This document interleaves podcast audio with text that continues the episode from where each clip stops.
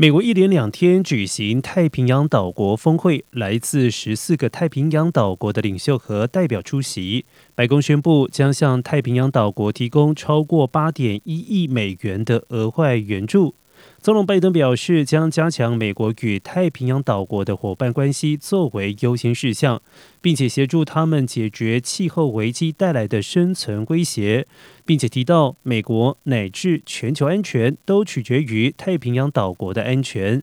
美国稍早曾经发布与太平洋岛国关系的首项战略，指这些国家面临紧急的气候挑战和日益加剧的地缘政治紧张局势，包括了中国的压力，还有经济胁迫，可能破坏地区以致美国的和平、繁荣还有安全。